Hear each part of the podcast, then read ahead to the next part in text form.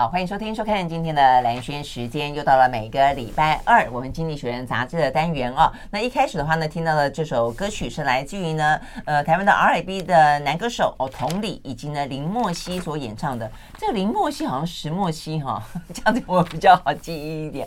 好，他们呢所翻唱的哦，这个当年是由杨丞琳跟罗志祥哦所演唱的歌曲，叫做《In Your Eyes》。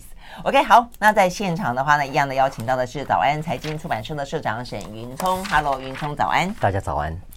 好，那要聊什么呢？可以想见的啊，这个我们上次已经有点。嗯，有有讲到过了，连续第三个礼拜，对对对对对，就像是当年和去年的时候呢，连续好几个礼拜是要讲俄乌哦。那但是我们是不是也要预测他讲俄乌讲到最后呢？呃，发现他已经不叫新闻了，已经叫做我们的生活日常了啊。那不晓得现在的话呢，已经连续三个礼拜是以巴哦。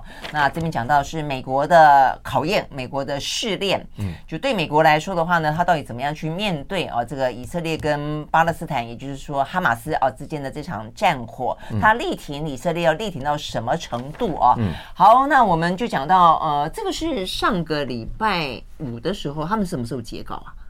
就上礼拜。呃，真的吗？好，所以呢，这个周末他们呃很难去预见，但是我相信他们也推测到了这个战争不会那么快结束了啊，所以呢，就等于是过去这个周末，以色列对于呢这个加沙走走廊的地面战争是更增兵哦，那加大了攻击的力道哦，那所以呢，整个目前看起来的话呢，他甚至宣称他已经占领了这个加沙走廊的北部哦一部分，还插起了国旗，所以呢，这个哈马斯呢正在激烈的跟这个以色列的呃地面跟这个空空袭哦正在。在激烈的呢这个对战当中，好，那这个对于嗯美国来说，到底该怎么去面对它？因为他今年不过不是才说呼吁要这个人道停火吗？就算是大家说啊，人家都希望全面停火，他只呼吁暂时停火。但我觉得连暂时停火，呃，显然的以色列都不甩他。哦，那这个战状况到底该怎么下去？哦，那他真的是不甩他吗？还是其实美国默许了以色列呢攻击哈马斯？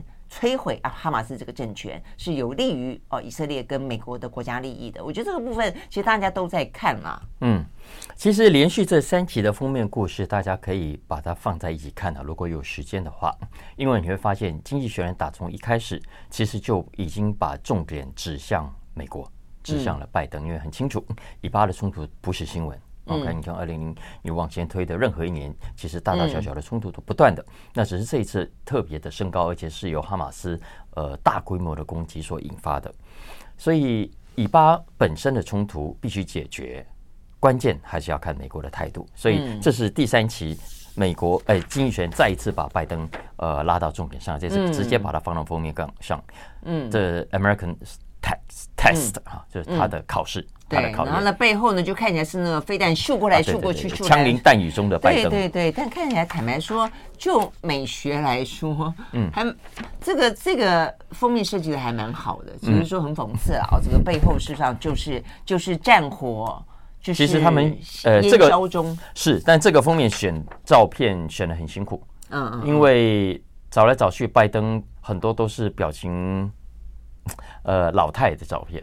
哦，这样子吗？嗯、所以他其实好不容易找到一张看起来还有点样子，还有点架势。你确定他们这样的说吗？啊，是他其实有解释。哦、嗯，所以好吧，这个话听起来在川普的眼中应该是很乐于听到这样的一个说法。嗯，川普又是这一集美他要点到的另外一个问题了、哦，因为接下来这场以巴战争怎么样结束，完全要看美国的态度。经济学人讲的很清楚了。那全世界现在都在看未来美国要怎么去处理以巴的关系，不只是这场冲突，而是结束之后，美国对于以巴关系，你过去怎么做，你未来。将会怎么做？嗯嗯嗯，包括他们的两国方案支不支持，包括以色列跟阿拉伯国世界国家，以及美国跟阿拉伯世界国家，跟美国跟中国之间，不只是中国，还有印度，还有沙乌地阿拉伯。所以这一期《经济学人》的整个专题，好多篇文章，呃，它分别从几个角度切入，从呃美国跟以色列之间的关系开始讲起，那以及接下来美国要怎么去面对，包括像俄罗斯跟伊朗，呃。对他而言，地缘政治上的不确定不定时炸弹，嗯，以及现在不是只有伊朗，不是只有俄罗斯，还加上了崛起中的印度，崛起中的沙特阿拉伯，嗯，那要怎么去应应它呢？最后，当然更重要的就是中国了。因为现在呃，现在看起来中国已经在全球各地拉帮结派，嗯，呃，要跟美国分庭抗礼，想要搞一套美国过去所主导的秩序以外的另一套秩序。嗯，那请问接下来拜登要怎么去应付这些考验？所以这就是封面上说的美国的考试。嗯嗯嗯，真的是还蛮棘手的哈。因为我觉得过去来说，其实美国面对呃跟他对他来讲有这个呃竞争性、有挑战性的强权的时候，他是毫不手软，就是一 一棒敲下去把你敲扁了哦。所以呢，在这个之前呢日本啦哦，在这个之前其他的呃国家，但是日本你看，我觉得他们都还算是局部性的强权。其实真正美国有那么一个全面性的，等于是在各方面都可以挑战它，从经济到科技到军事到整个国力综合国力，实际上真的是中国大陆。嗯，哦，所以你可以看得出来，他们真的是用非常具有高度的危机感跟这个呃全身紧绷的力道啊，这个每一寸肌肉感觉上都在准备着，就是在在对抗中国。但是中国呢，呃，刚才也讲到更复杂的局势是现在整个地缘政治在松动中哦，所以不只是中国想要。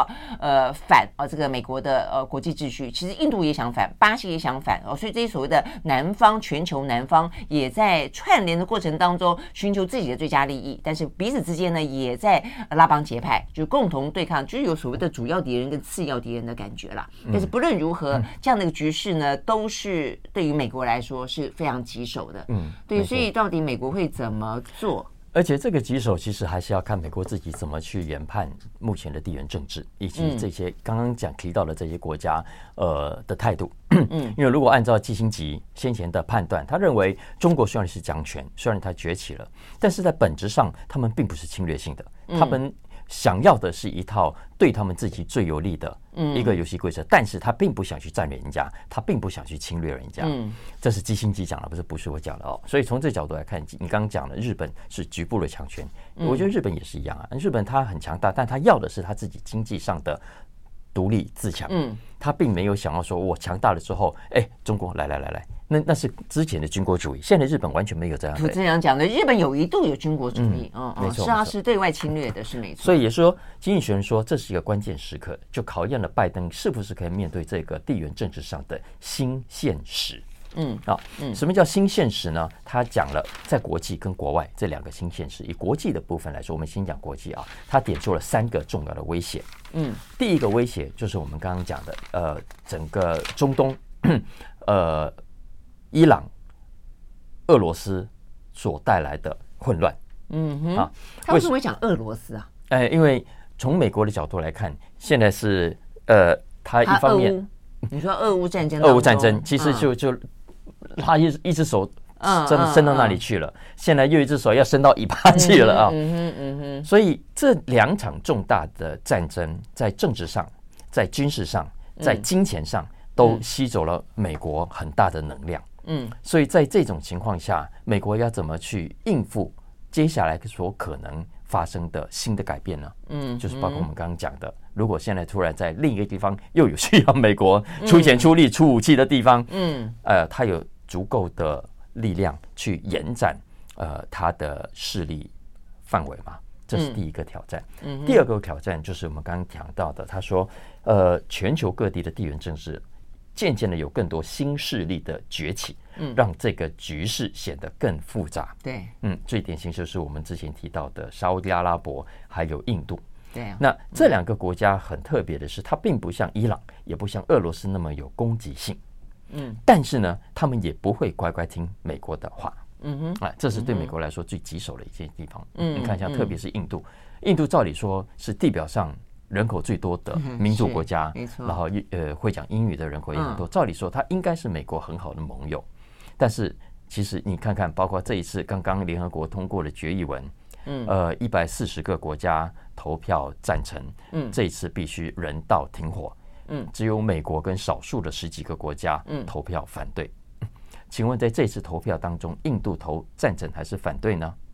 他弃权，嗯嗯，OK，所以意思是说，印度他只是不想得罪你美国，但他不一定会跟你站在一起。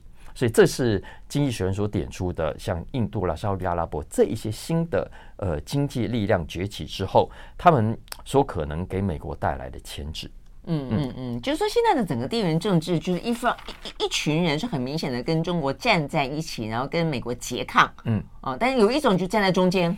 哦，那他视情况啊，保护保持一个非常模糊的中性的一个角色，甚至会这件事情往你身上倒，那件事情往中国身上倒，嗯、所以呢，采取有利于自己的一个呃最佳位置。所以这个部分确实是，而且这一股这样子态度的国家都不是小国，都是大国。以前那个小小的国家，你说呃以前啊、呃，在在欧洲所谓的中立国啊、呃，什么芬兰啦啊、呃，什么瑞典啦、啊，这些都都不是在他们这一块的区域政治当中扮演非常重要的，或者说。很强的角色的，但是现在我们刚刚讲到这几个国家，什么印度啦、巴西啦，都算是大国哦，都是在他们相对的区域当中可以去引领，或者说他的筹码放哪一边，另外一边就会往那边倾斜的那个那么一个国家，所以这个局势是真的越来越复杂。我们休息了再回来。I like 103, I like radio 好，回到蓝轩时间，继续和沈云聪来聊这一期的《经济学人》杂志哦。那这个《经济学人》杂志的这一期的封面故事哦，这个看起来是在呃战火烟硝当中的一个拜登啊，他这个标题写的“美国的考验”啊，美国的考试。那其实现在是拜登了哦，但是明年的十一月会不会是拜登，真的就不知道了。你愿意看衰他？我说就不知道了啦哦。那搞不好是川普啊，到时候又来一张图啊，这个美国的考验，呃，可能那个考验可能会来得更大，但。我的意思说，他可能不只是拜登哦，就是对对美国来说，目前这个局面哦，我认为它会是一个呃持续很长的一段时间啊，甚至会不会不断的升高、不断的扩大、不断的延展。那刚才讲到说，他担心会不会有另外一场战争，这就是我们最关心的。因为如果再有另外一场战争，坦白讲，台海就最有可能，或者是朝鲜半岛哦，这也是另外一个，但也跟我们很近。那呃，这些跟地表上面啊，这个可能会影响到美国要去面对的国际局势的部分，实际上里都牵动着我们啊，甚至我们可能是一个当事者。嗯，所以该怎么去看待这个部分？那所以经济学人的进一步分析是什么？对啊，他刚我们刚才讲了三个威胁，他我们讲了两个，一个是俄乌、伊朗、中东，另外一个是这些新的沙乌地阿拉伯跟跟这个印度。最后当然要提到中国，但中国就不用再说了啊。从美国的角度来看，从美国角度来看，中国就是想办法要改写世界秩序的规则，想要不再让美国当老大哥，所以美国实在不能够吞下这口气啊。再加上现在可以看到，以上讲的这些国家，中国啦、伊朗啦、俄罗斯啦、沙特阿拉伯啦、印度啦，其实都在似乎形成一个叫软性联盟。嗯哼，OK，那表面上好像呃，印度啦这些还可以跑去美国啊，这样，但其实印度我们都知道它。始终跟西方白种人的国家是有芥蒂的，嗯啊，你说要全面合作是需要更长的时间，嗯，这还只是外部。经济学人点到的，美国自己内部也是很大的问题，对拜登来说也是非常大的牵制。现在美国内部很大的声音就是拒绝要承担呃过去所承担的国际责任，嗯嗯啊，你看川普的这派这票人马，川普当年就说了，北大西洋公约组织，哎，那个。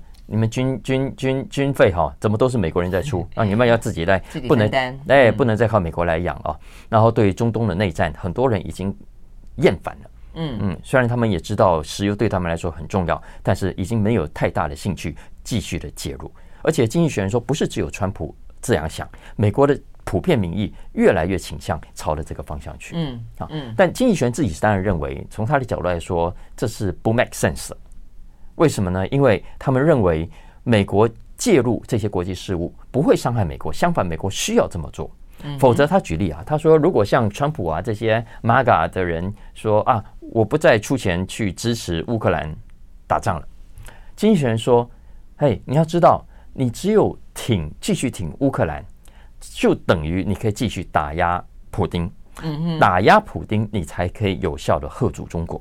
嗯，相反的，如果你不挺乌克兰，普丁很可能下一步就会去攻打北大西洋公约组织，到时候美国要付出是更大的代价。嗯，OK，所以这是经济学人判断啊。但见仁见智，也有人说，谁说他乌，谁说普丁会接下来继续打 北大西洋公约组织啊？但是另外一个事情啊。但 anyway，呃，但拜登也不要因此而丧气。为什么？经济学人说，美国还是有它基本的条件的。包括军事上的优势，包括经济上的优势。嗯，他说对，没错。拜登最近政策，呃，有一些很浪费、很没效率的部分，比方说，你看钱就这样子一直花下去啊，这是经济学人自己也这样认为。但是呢，不要忘了，美国在科技上还是有很大的优势，这是不容挑战的。美国还是有很强大的经济活力，那这也是呃美国很特殊的一个基本条件。所以接下来就看美国在这个关键时刻，呃，你要怎么去善用自己的优势？呃，拜登有说，这场战争呢，是美国地缘政治、外交政策上的 inflection point 哦，反射点啊。经济学人就抓紧了这句话，他认为拜登说的是对的。这对未来的美国而言，不管是中东的关系，还是新崛起的强权，还是原本的俄罗斯跟中国这两个大的强权，你要怎么样在这个新局势里面找到一个新的，你还可以镇住，嗯，呃的角色，嗯，那就考验你。此刻的智慧，那所以呢，是不是又是我们刚刚讲到的，延续着美国的另外一个国内的难题？马上回来。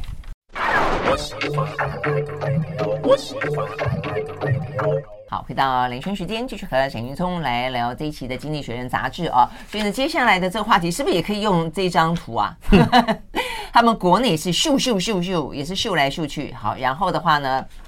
战火，他们国内的战火就是国内政治哦，也是烟消不断。而且事实上，他们的哎，他们的枪击案实在是太夸张了，真的是动不动就一段时间你说哦，一阵子没听到，哎，突然间又来一个大的哦，所以说缅因州那个枪击案又来了哦，所以呢，你就发现真的是叫做呃重老调重弹，他又开始在呼吁说，是不是是时候了，来管管制一下我们的这个呃枪支吧？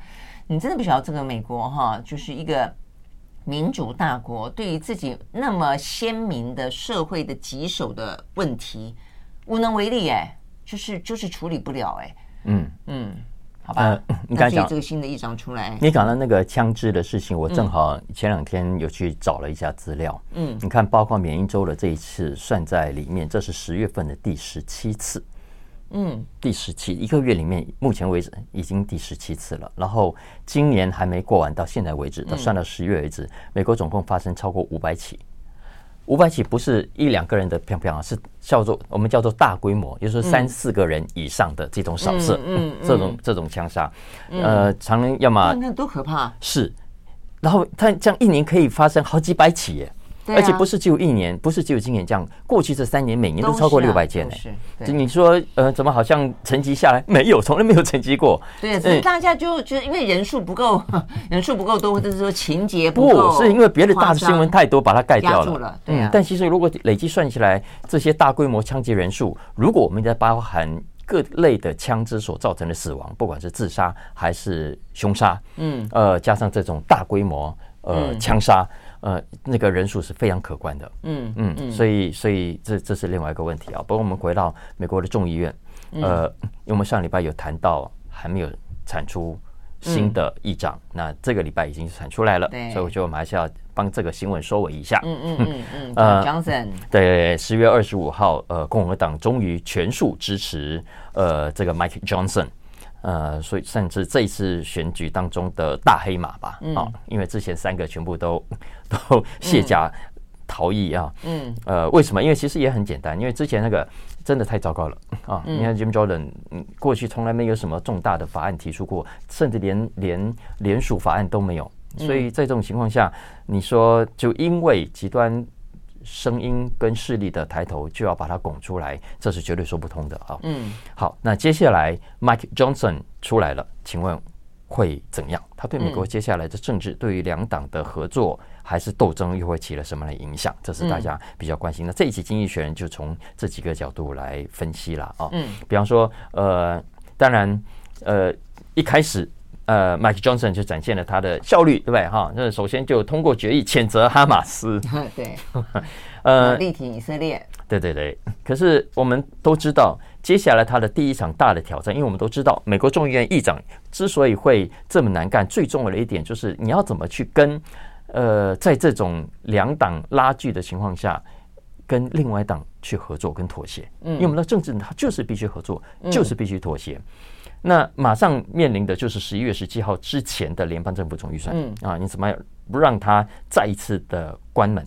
嗯，那对 Johnson 来说，那个难题是摆在眼前的，你不让他过马，联邦政府没有办法运作。嗯，你要让他过马，你势必得跟拜登政府跟民主党有某种程度的妥协。对啊，但这个妥协你自己人支不支持？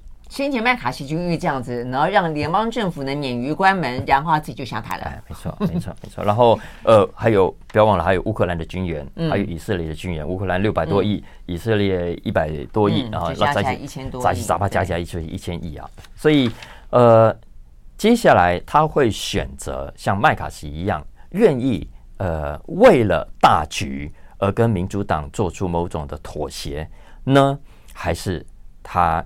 会朝另一个方向去，目前其实没有人知道的啊。嗯，呃，因为如果我们从他过去的记录来看，你刚刚我们聊的时候，你有说他其实还是非常的。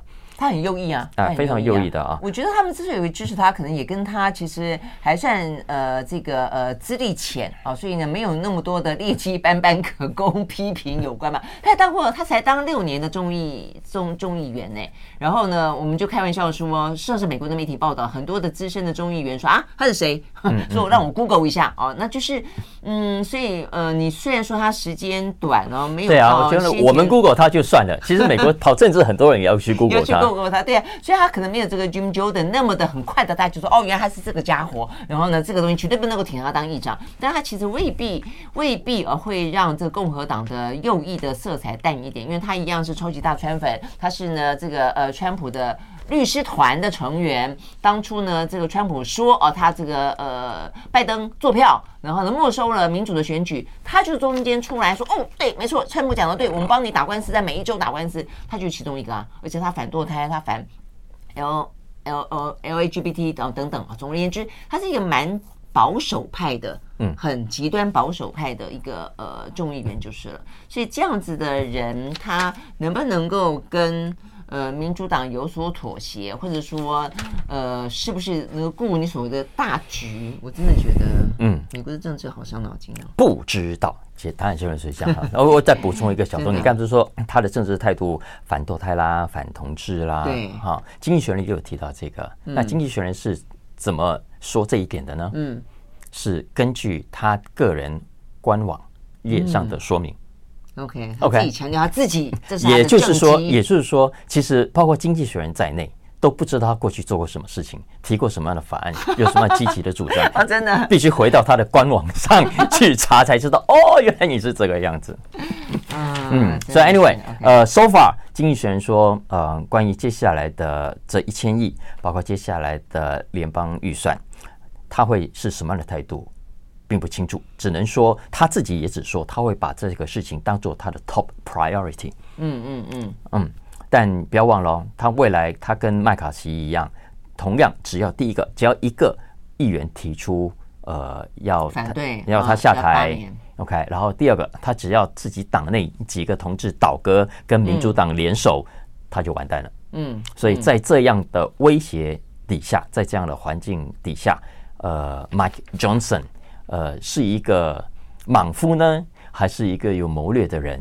我们很快就会可以看到。嗯，而且我觉得，其实就美国众议院的议长来看，你其实有些时候他并不是一个个人。嗯嗯，他背后是一整个党啊。尤其目前看，我们刚刚讲的那个整整个的共和党内的内规的关系，他基本上是一个被绑架了的议长哦。所以你说他能够有多少个人的意志哦？更何况他个人的意志也是这么的右倾。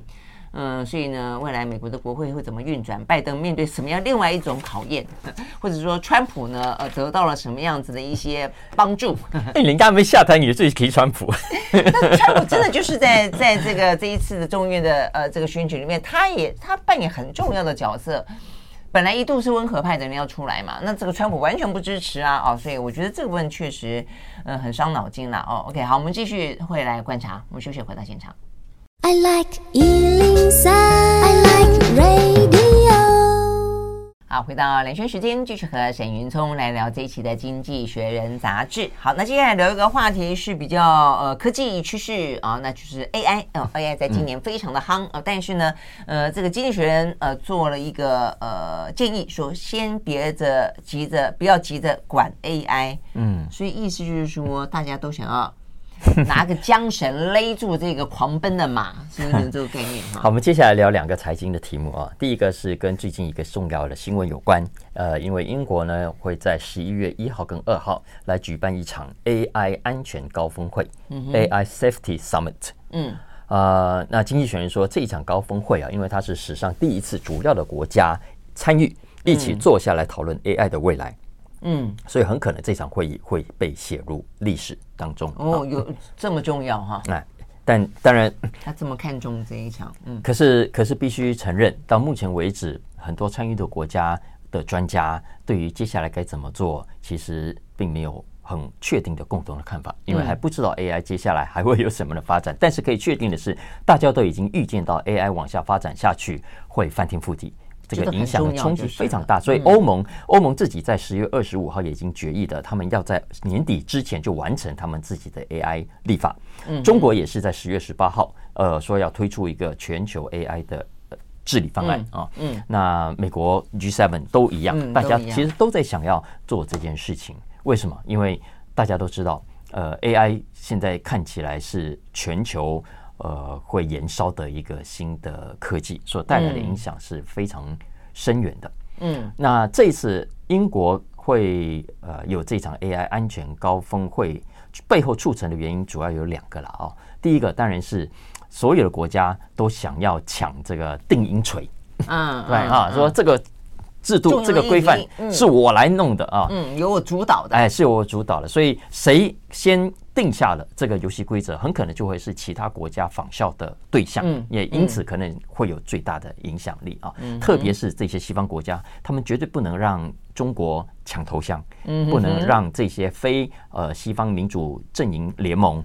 呃，以外的国家来、嗯、来抢到这个定音锤啊。嗯，当然，第二个很重要的背景也是跟业者有关，因为过去 AI 我们都知道，这些业者都说啊，你不要管我太多，你这样会影响到我的创新，嗯，会影响到我未来的发展啊。嗯，可是呢，现在很多 AI 模型的业者也发现，如果这个时候呃没有某种程度的规范出来，嗯，他们怕新进来的业者会扰乱市场。嗯，会扰乱很多的服务，所以其实反而对他们带来负面的冲击。所以包括微软啦、Alphabet 啊、Open AI，其实都主张应该有某种程度的立法。没错，没错，嗯，尤其马斯克也是一样嘛，对不对？他当初也是跟 Open AI 这一群人当初共同有投资，那他后来也是反过来对这个特别的关心。甚至我们刚刚讲到 Open AI 里面的啊，这个创办人他自己也觉得说，似乎必须要来谈谈这件事情啊。好，但怎么谈？我想这是经济学人杂志最关心的重点，也是我们关心的。你就是那种属于那种。你掐紧了，怕它死在你手里；你放了，怕它飞。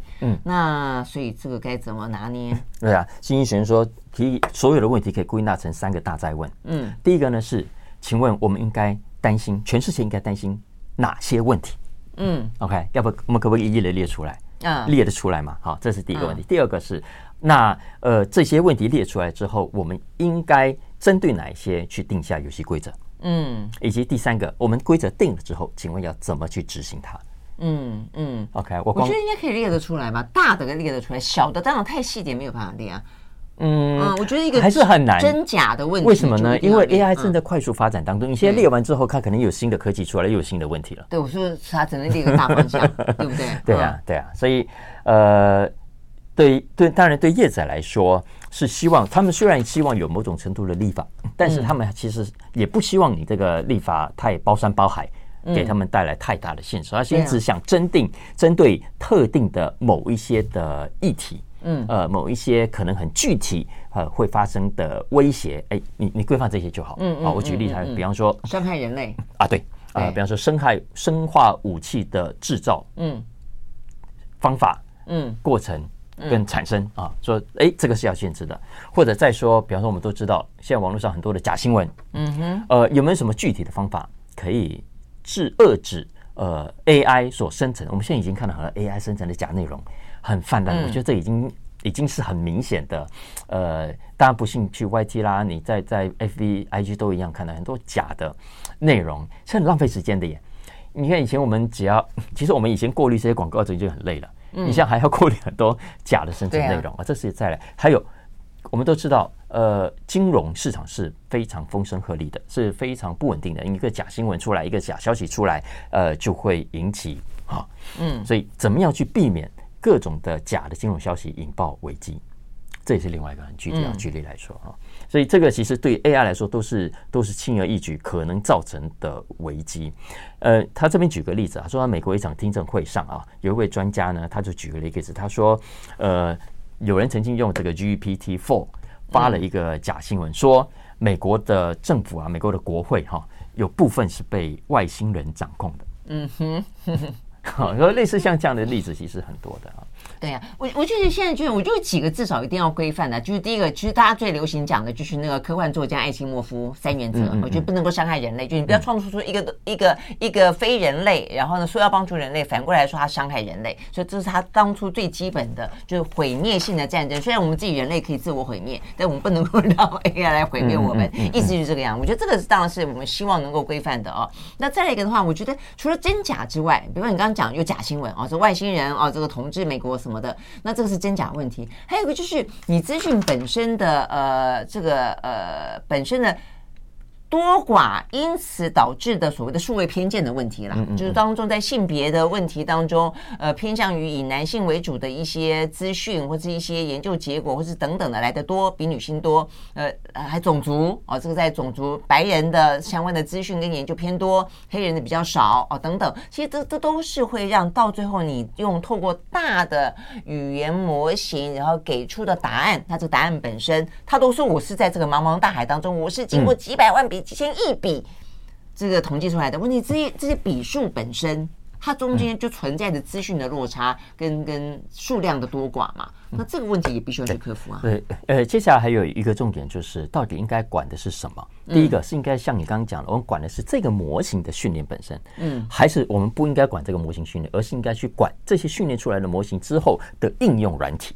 嗯啊，这是两个不一样的事情。嗯、那你刚刚讲的事情，其实经济学人也有提到，它是重要的，因为在学习过程中，除了可能产生的偏见之外，还有著作权的问题，还有隐私权的问题。对，好，那但软体本身其实也很重要，只是这个部分有一些容易管，有些比较困难，比方说医疗保健相关的。软体的应用其实就应该要符合我们现在的各种的医事法啦等等的哈，然后文字处理等等更简单。但是有一些更广的，比方说什么脸部辨识的技术啦等等，它比较跟人权有关的，就关起来就比较棘手。嗯嗯。不过总的来说哈，经济学人说，英国接下来办的这场高峰会呢，呃，他认为在以上的这种情况底下，他认为对话的性质可能比较高。嗯嗯嗯，就一一。一锤定音的几率比较低，因为没有办法那么快就达成共识。是因为包括经济学人自己，就像你刚刚提到的那个，他就直接标题上其实鲜明的点出，他认为这个管理不宜太快，也不宜太多，否则呢会限制 AI 这个产业未来的竞争与创新。是啊，是啊，嗯，你就像是像中国，他在管理他的科技，不就这样子吗？一掐就掐死了。嗯，嗯，他可能觉得先前飞得太狂乱了，但是呃，掐死了整个的呃命脉。如果只是一个国家，他自己负责任；如果是全球的问题，就真的比较伤脑筋了。OK，我们休息了再回到现场。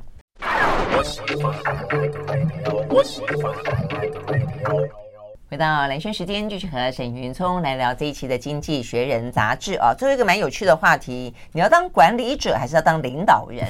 嗯，这这一期的 business，呃，很两个，它的前两条都蛮有趣的，很轻松谈管理的问题啦，谈主导主管呃的角色啊。第一篇文题，第一篇文章是谈说，现在的企业主管哈很难为啊。嗯，以前我们都羡慕哇，他是主管呢，都很羡慕。不，嗯，根据经济学人所引述的一个人资公司做的大规模调查，针对三十三个国家一万六千名主管，过去这十二个月，嗯，OK，如果你不是主管的话，你有六成可能说、嗯、哦，我累垮了，嗯、啊，但是如果你是主管呢，有将近七成，嗯，还比非主管还要来得高。你说累垮的，累垮的，burn out 啊。然后呢，呃，就有主管他引述一句话，呃，蛮传神的。他说：“我们不是有那个实验室那个老鼠，给他一直跑那个啊，对对对，风车那个那个那个圈哈。”他说呢，那个主管就说：“我觉得我就是每天都在跑这个圈，怎么跑都跑不完。然后呢，速度呢是别人在控制的，坡度高低也是别人在控制的，真的哈。而且呃，别人每每次的呃 level。”五 level 六，你好不容易才控制，才跟上这个速度，马上又升级。对对对对，然后呃，他自己这么痛苦，对不对？嗯。然后他自己的痛苦其实也是别人痛苦的来源。盖洛普二零一五年有个调查，就发现很多离职的人有一半左右，就是说离职的原因就是因为他前中对，因为主管太烂啊。那主管这件事情，为什么经济学人觉得很值得一谈呢？嗯，是因为第一个，我们现在来到了一个职务膨胀的时代，主管满街跑啊，对，OK，可能主管多过员工。他说现在在美国，美国的企业啊，主管人数啊，有一千九百万人。嗯，两千年到现在这二十年当中，增加了百分之六十。目前在美国，平均每五个员工当中就有一个人是主管。哇，那真的真的很膨胀哎！那所以平均一个人管不到五个人。其实我觉得我们可能也差不多哎。你想想看，每一家哎，没没有，你看每一家便利店是不是都有一个主管以上？嗯哼，对好。然后每一家饮料店也有一个店长。所以你从这个角度来看是很常见的，但你也从这里可以理解，其实当主管，现在的主管还蛮累了。真的是，我一直都觉得当主管是蛮累的，所以我就后来就很快的决定，很明智的决定，我不要当主管了，我要当领导人。所以呢，呃，您说一说要谈这个题目，我的答案都很简单，很快哦，真的是秒回，我当领导人。对，然后他利用精神领导。所以啊第二篇文章就直接回答你这个问题。那好了，当主管既然那么难为，请问要怎么去当才对呢？应该我们不是网络上看很多那种民营图吗？啊，呃，主管就是呃，当当一般的管理者，就是啊，驱动别人。去做事，然后当领导者，哇，这是一个呃很悠哉的，作为一个羽扇纶巾一样。也没了，我跟你讲，当领导人要用这个所谓的精神领导，要有方法的，你 是引领别人做事，你不是鞭策别人做事。嗯，讲是这样子讲没错。所以其实你如果去问大家，你不觉得如果是我，我也想当领导者，我不想当那个什么细节都管的经理人。是啊，对吧？可是实际上，经济学人这篇文章就提醒我们，在现实生活中，大部分的主管都必须两者兼备。